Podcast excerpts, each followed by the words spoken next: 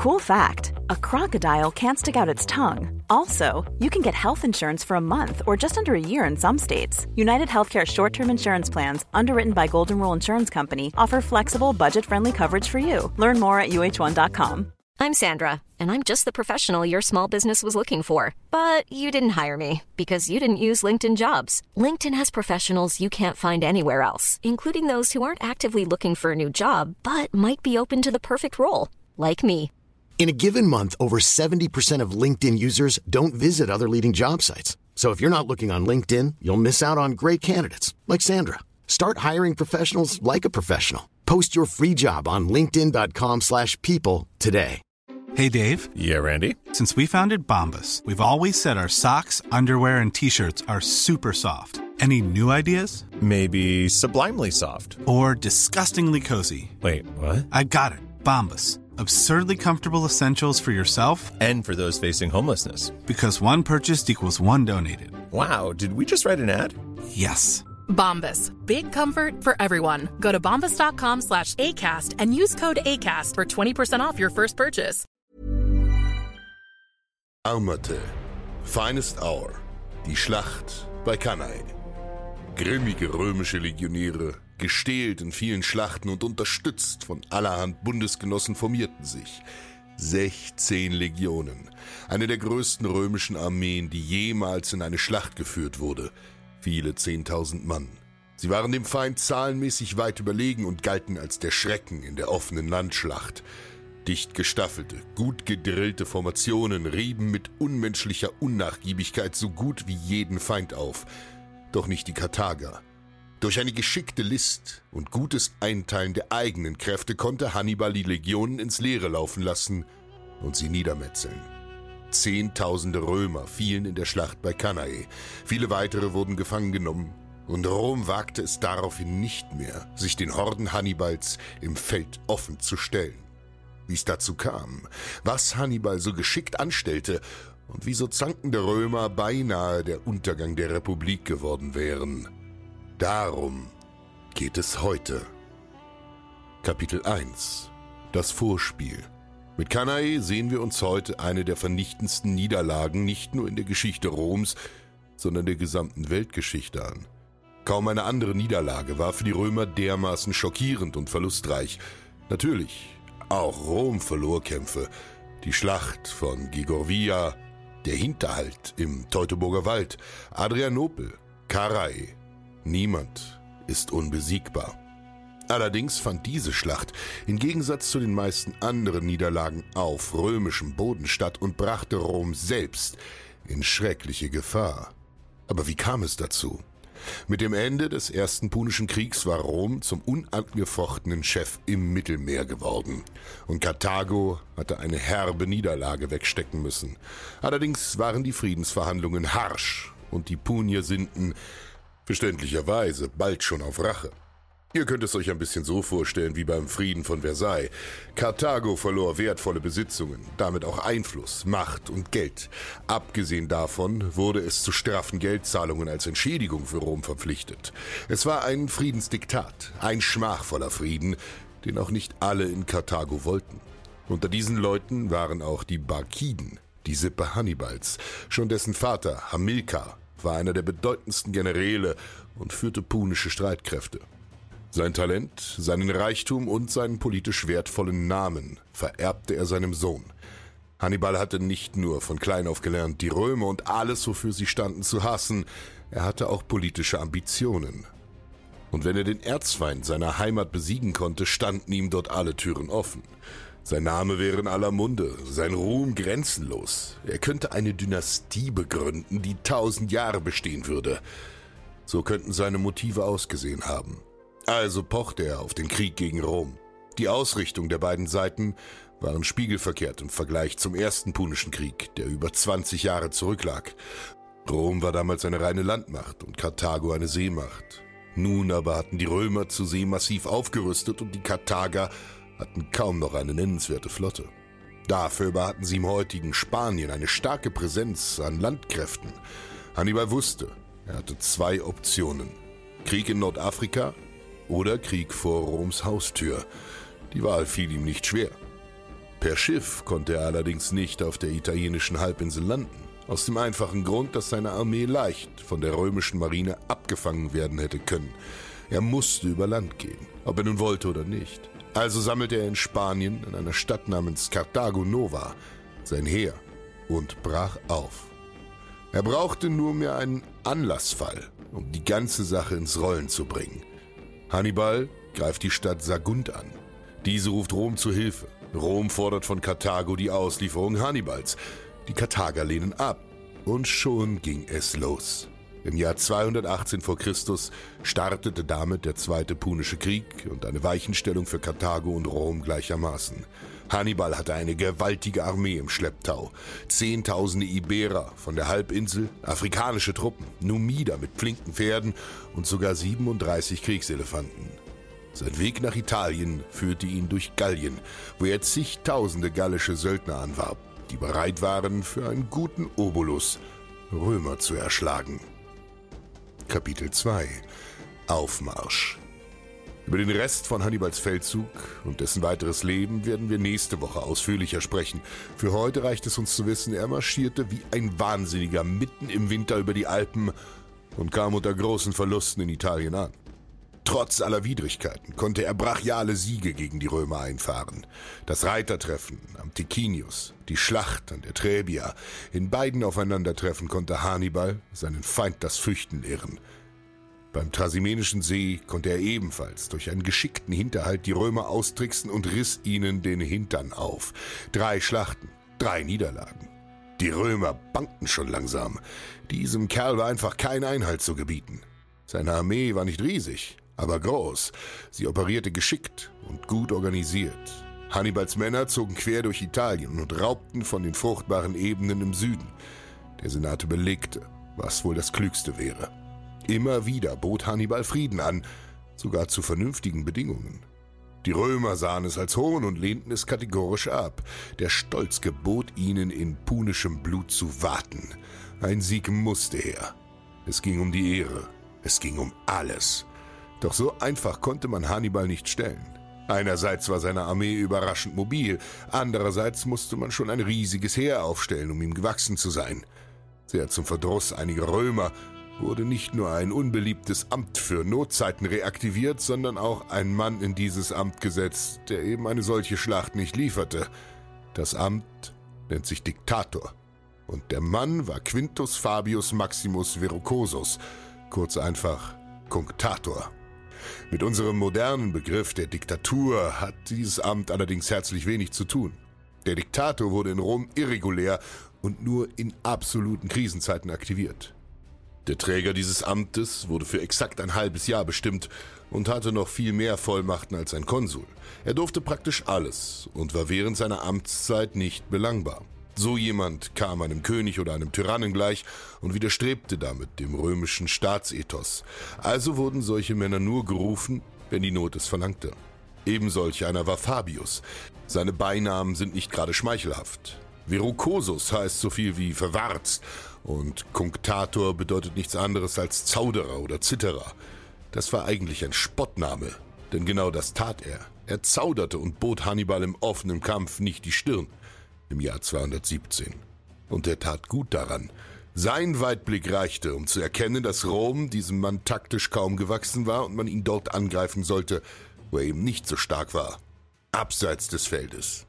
Man konnte auf eine starke innenpolitische Opposition in Karthago bauen, die Hannibals Krieg nicht gut hieß und die mehr oder weniger offen gegen ihn arbeiten würde. Außerdem war Spanien verwundbar, da Hannibals Kräfte in Italien gebunden waren. Daneben bot auch Afrika ein lohnendes Angriffsziel. Der Zweite Punische Krieg bot also eine ganze Reihe von Schauplätzen. Kapitel 3 Kämpfen oder nicht kämpfen, das ist hier die Frage. Immer noch riefen Stimmen im Senat und im Volk nach einer Schlacht. Mit einem pompösen Sieg wollte man Hannibals Armee zersprengen und die Front in Italien beenden. Im Sommer 216 vor Christus sollte sich eine solche Chance ergeben. Unter den beiden römischen Konsuln dieses Jahres, Gaius Terentius Varro und Lucius Aemilius Paulus, marschierte eines der größten Heere, die Rom je entsandte, nach Süden, um Hannibal zu stellen. Rom verfügte über beinahe doppelt so viele Männer wie die Punier. Allerdings hatte Hannibal schon des Öfteren bewiesen, dass Zahlen keine Schlacht gewannen und dass er ein Mastermind war, das dem sicheren Verderben ins Gesicht lachte. Die beiden Konsuln waren sich also uneins, was sie tun sollten. Der eine sagte Angriff, der andere Abwarten. Und so ging es hin und her. Als gleichberechtigte Konsuln konnten sie einander nicht überstimmen. Sie wechselten ihr Kommando täglich ab. Einmal der, einmal der. Hannibal war indes gerade dabei, den Römern das Wasser abzugraben, indem er versuchte, ihre Bundesgenossen in Italien zu einem Abfall von Rom zu bewegen. Wenn er Rom in Italien isolieren und seiner Verbündeten berauben konnte, war das Spiel vorbei. Das gelang ihm aber nur mäßig erfolgreich. Daneben sabotierte er die römischen Nachschublinien. Rom war mittlerweile zu einer imposanten Großstadt gewachsen und dessen Einwohner verschlangen Unmengen an Nahrung. Also griff Hannibal nahe der Stadt Cannae die wohl größten Kornspeicher an, die die römische Republik besaß. Wie viel Widerstand würden die Kerle schon leisten, wenn sie den Winter hindurch hungern müssten? Das konnte Rom nicht zulassen. Der 2. August kam, der Tag der Entscheidung. Das Kommando führte der Konsul Varro und er fackelte nicht lange. Antreten und formieren. Es geht gegen Hannibal. Als die Instrumente zum Sammeln bliesen, vollzog sich ein Schauspiel vor dessen Augen. So viele Männer, so unglaublich viele. Ringpanzer raschelten, als sie über schwitzende Leiber geworfen wurden, Helme wurden festgezurrt und Schilde aus ihren Schutzledern geholt. Wie könnte eine so gewaltige Streitmacht jemals verlieren? Als Ort der Aufstellung wählte Varro abschüssiges Gelände. Der Mann war kein Anfänger. Römische Konsuln waren in der Regel mehr als fähige Berufspolitiker, gestählt in langen Jahren im Dienste der Republik. Zwar mag dabei auch der ein oder andere Blindgänger dabei gewesen sein. Die meisten aber waren Profis. Dieses abschüssige Gelände sollte die Kavallerie etwas stören, denn er wusste, die punischen Reiter waren den römischen Haus hoch überlegen. Nicht nur, dass sie zahlreicher waren, sie waren auch weitaus stärker im Kampf. Rom war nicht nur für seine Pferdezucht und schon gar nicht für seine Reiter bekannt geworden. Es war die Infanterie, das schwere, unnachgiebige Fußvolk, das in den meisten Schlachten die Entscheidung brachte und als das Rückgrat der Republik galt. Und genau wie in den vorherigen Schlachten sollte es auch jetzt ablaufen. Die Römer stellten sich in einer Formation auf, die man Manipulartaktik nennt. Einfach ausgedrückt werden kleine Blöcke aus mehreren Dutzend Soldaten schachbrettförmig aufgestellt. Dadurch erhält die ganze Formation sehr viel Flexibilität und die kleinen Einheiten können unter ihren Kommandeuren, den Zenturionen, schnell verschoben werden. Das war das Geheimnis Roms. Deren Armee war nicht ein einziger großer Mob, sondern viele kleine Einheiten mit eigenständigen Teilkommandos. Die Legionäre der damaligen Zeit waren noch dreigeteilt. Hastati, Principes und Triari. Hastati standen ganz vorne, bewaffnet mit Wurfspeeren und einem Gladius, dem typischen römischen Kurzschwert. Besonders in den engen Formationen der Römer waren diese kurzen Schwerter von Vorteil. Mit ihnen konnte man zuschlagen und zustechen, verließ sich aber meist auf Zweiteres, weil es einfach viel tödlicher war. Der griechische Geschichtsschreiber Polybios beschreibt das an einer Stelle recht lebhaft. Er schreibt, dass Schnitte zwar stark bluten und den Feind verletzen, aber nicht tief genug gehen, um ihn zu erledigen. Dagegen kann ein Stich, wenn er nur zwei Zoll, also etwa fünf Zentimeter tief in den Leib eindringt, den Feind töten. Eben deshalb wurden die Römer darauf trainiert, bei ungerüsteten Feinden immer auf die Magengegend zu zielen, bei gerüsteten auf den Hals- oder Lindenbereich. Der Gladius war zu dieser Zeit noch eine neue Waffe. Obwohl er die wohl ikonische Waffe der Legionäre ist, kam er ironischerweise erst im Laufe der ersten beiden punischen Kriege über die Karthager nach Rom. Genauer gesagt, über die Iberer aus Spanien, von denen man sich dieses Schwert abgeschaut hatte. Der vollständige Name des Gladius lautet Gladius Hispaniensis. Besetzt heißt das nichts anderes als spanisches Schwert. Zuvor benutzte man hauptsächlich Schwerter nach griechischem Stil, Daneben waren noch einige mit einem Dolch, dem Pugio, bewaffnet. Für alle Fälle.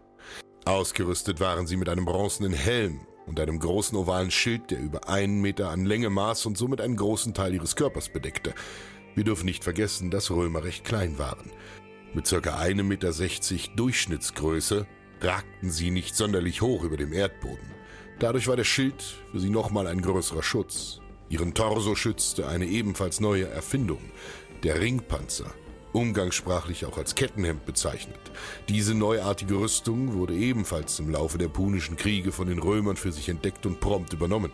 Deren Erfinder waren einige Jahrhunderte zuvor wohl die Kelten. Unzählige winzige Ringe wurden miteinander verbunden und bildeten so vor allem vor Schnitten den besten Schutz der damaligen Zeit. Wisst ihr, was Römer vorher gerne anlegten, um den Rumpf zu schützen? Grob gearbeitete Platten. Das muss absolut lächerlich ausgesehen haben, wenn dein Gegner dir mit einem fein gearbeiteten Ringpanzer entgegentrat. Dieser galt damals als High-End-Rüstung und schmiegte sich ideal an den Körper des Trägers. Und dagegen stand dann ein Römer, der ein kleines metallenes Vier Cool fact a crocodile can't stick out its tongue. Also, you can get health insurance for a month or just under a year in some states. United Healthcare short term insurance plans, underwritten by Golden Rule Insurance Company, offer flexible, budget friendly coverage for you. Learn more at uh1.com. Wow! Nice! Yeah! What you're hearing are the sounds of people everywhere putting on Bombas socks, underwear, and t shirts made from absurdly soft materials that feel like plush clouds. Yeah, that plush. And the best part? For every item you purchase, Bombas donates another to someone facing homelessness. Bombas. Big comfort for everyone. Go to bombas.com slash ACAST and use code ACAST for 20% off your first purchase. That's bombas.com slash ACAST. Code ACAST. mit Leder auf seine Brust gespannt hatte. Das war nun aber nicht mehr der Fall. Sehr zur Freude unzähliger Legionäre. Lange Zeit konnten sich auch noch Beinschienen bei den einfachen Legionären halten. Bei deren Offizieren, den Zenturionen, wurden sie bis in die Kaiserzeit behalten. Das waren verdammt schwere Jungs und auf sie verließ sich die gesamte Schlachtreihe. Daneben verfügte die Armee noch über einige Plänkler aus den ärmeren Schichten. Leute, die sich ganz einfach weder vernünftige Waffen noch brauchbare Rüstung kaufen konnten und deshalb höchstens Wurfspeere mitbrachten, manchmal sogar nur Steine. Die Reiterei war weder zahlenmäßig noch bezüglich ihrer Schlagkraft beeindruckend. Maximal 300 Reiter zählte eine Legion mit 4.000 bis 5.000 Mann. Sie rekrutierten sich aus dem römischen Adel, denn Pferde waren in Kauf und Erhalt sehr teuer. Sie wurden aber eher für Meldegänge und zur Feindverfolgung eingesetzt. Das Fußvolk konnte man dicht staffeln, weil die römische Infanterie viel mehr Leute zählte als die karthagische. Dort sollte die Entscheidung fallen. Kapitel 4 Angriff Wie viele Leute kämpften dort eigentlich bei Cannae? Die Quellen widersprechen sich, was die genauen Zahlen angeht, wie so oft.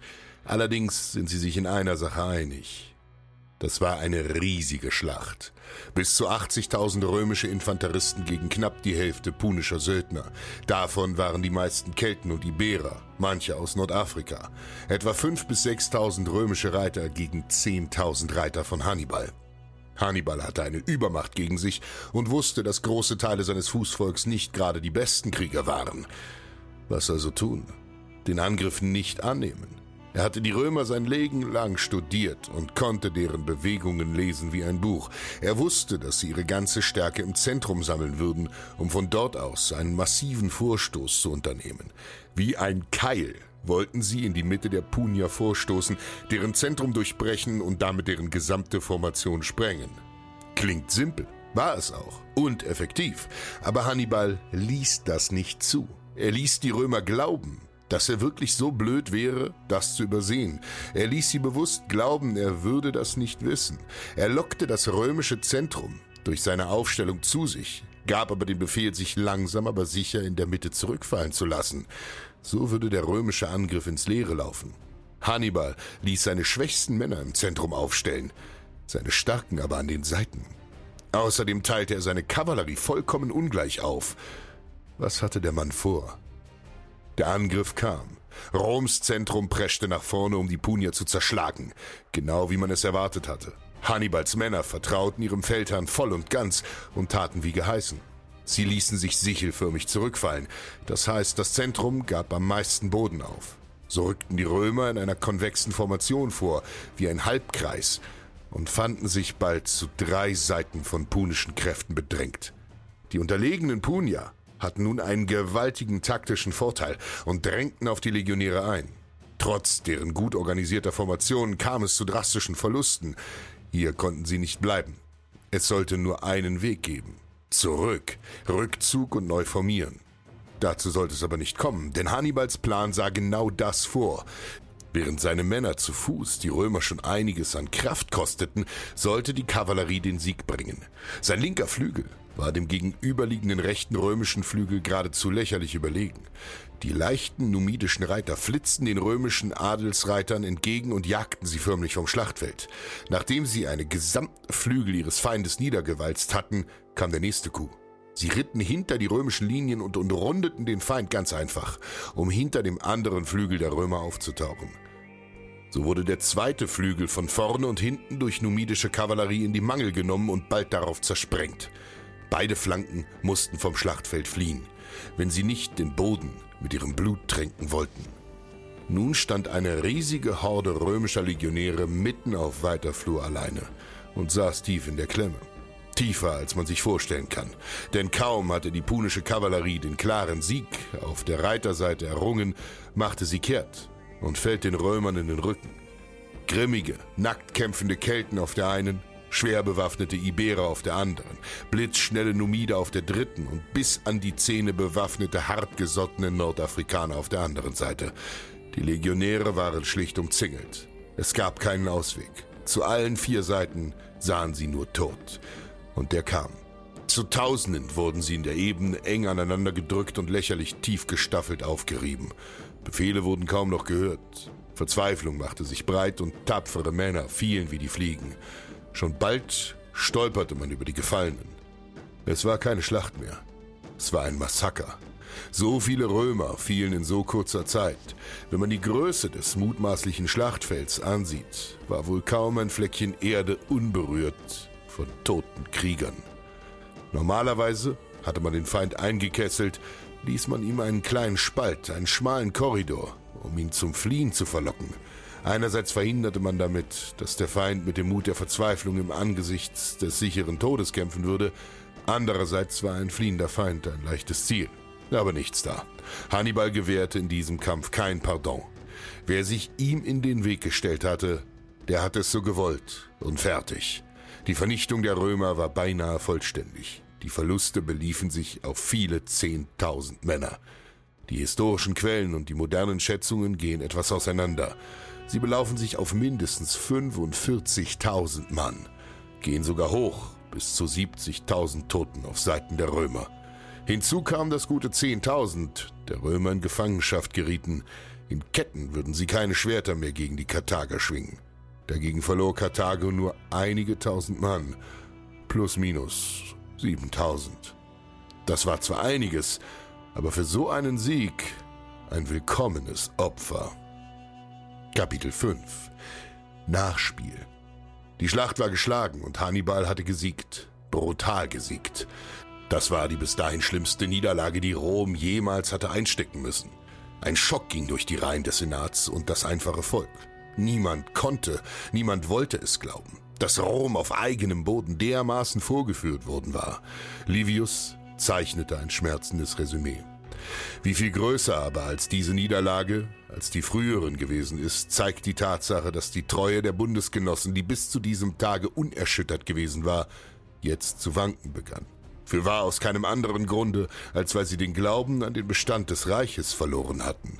Doch führten diese Niederlagen und ein so weitgehender Abfall der Bundesgenossen nicht dazu, dass irgendwo das Wort Frieden bei den Römern fiel, weder vor der Ankunft des Konsuls in Rom, noch als er nach seiner Rückkehr die Erinnerung an die erlittene Niederlage auffrischte.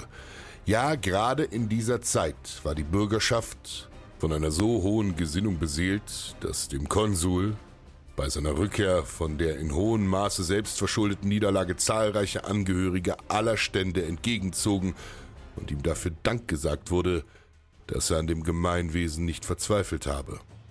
Wäre er der Heerführer der Karthager gewesen, so hätte er gewiss sich der schlimmsten Todesstrafe unterziehen müssen. Roms Stellung in Italien war gefährdet.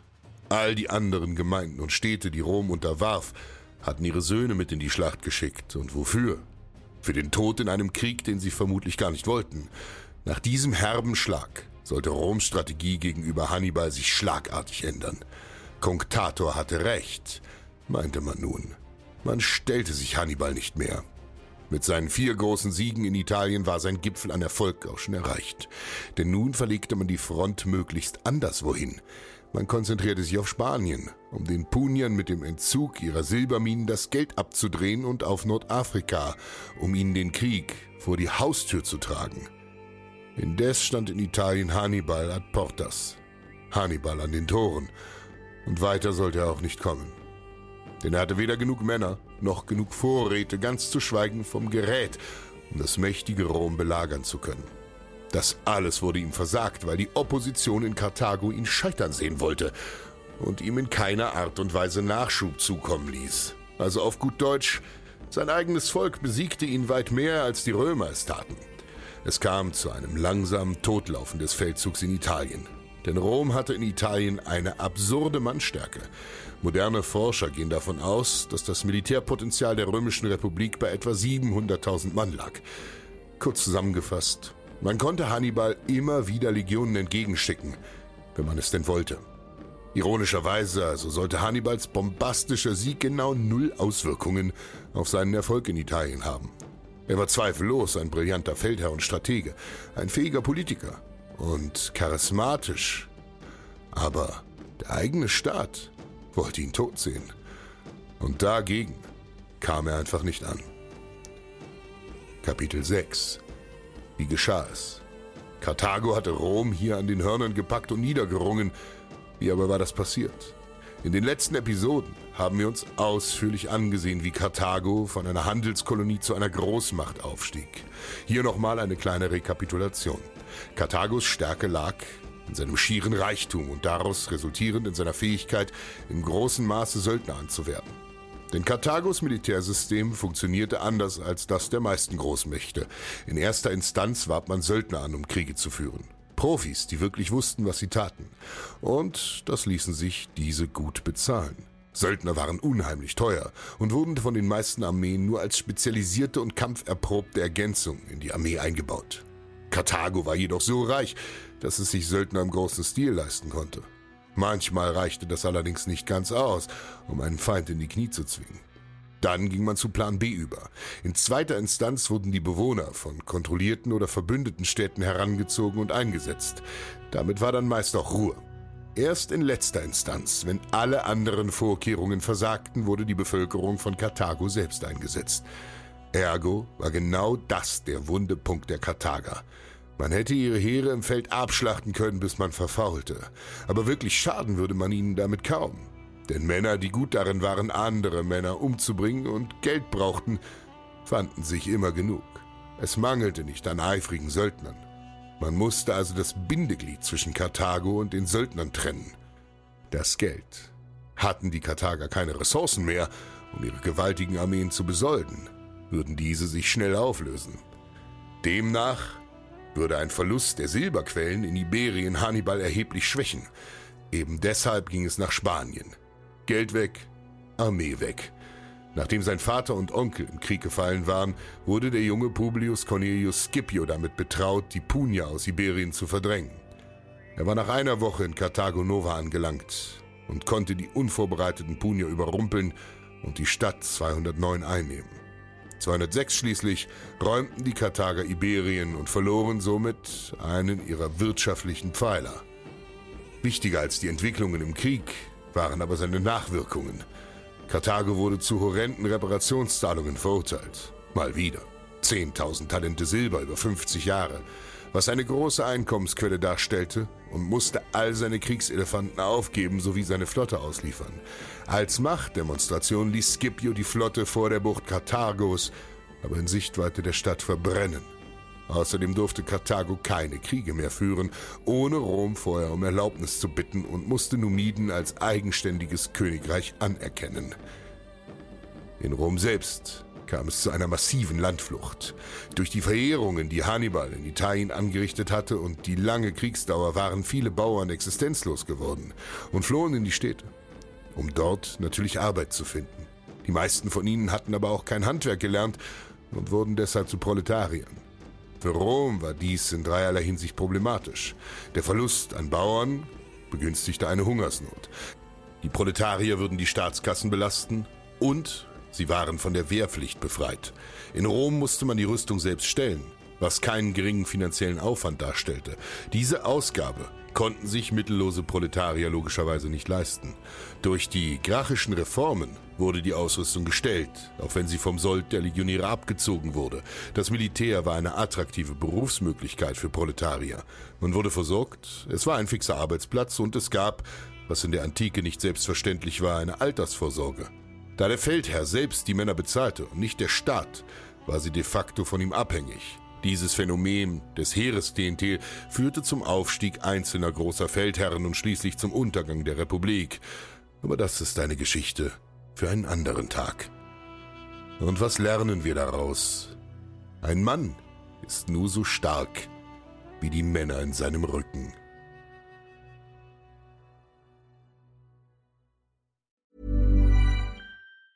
Planning for your next trip? Elevate your travel style with Quince. Quince has all the jet setting essentials you'll want for your next getaway, like European linen, premium luggage options, buttery soft Italian leather bags, and so much more. And is all priced at 50 to 80% less than similar brands. Plus, Quince only works with factories that use safe and ethical manufacturing practices. Pack your bags with high-quality essentials you'll be wearing for vacations to come with Quince. Go to quince.com/pack for free shipping and 365-day returns.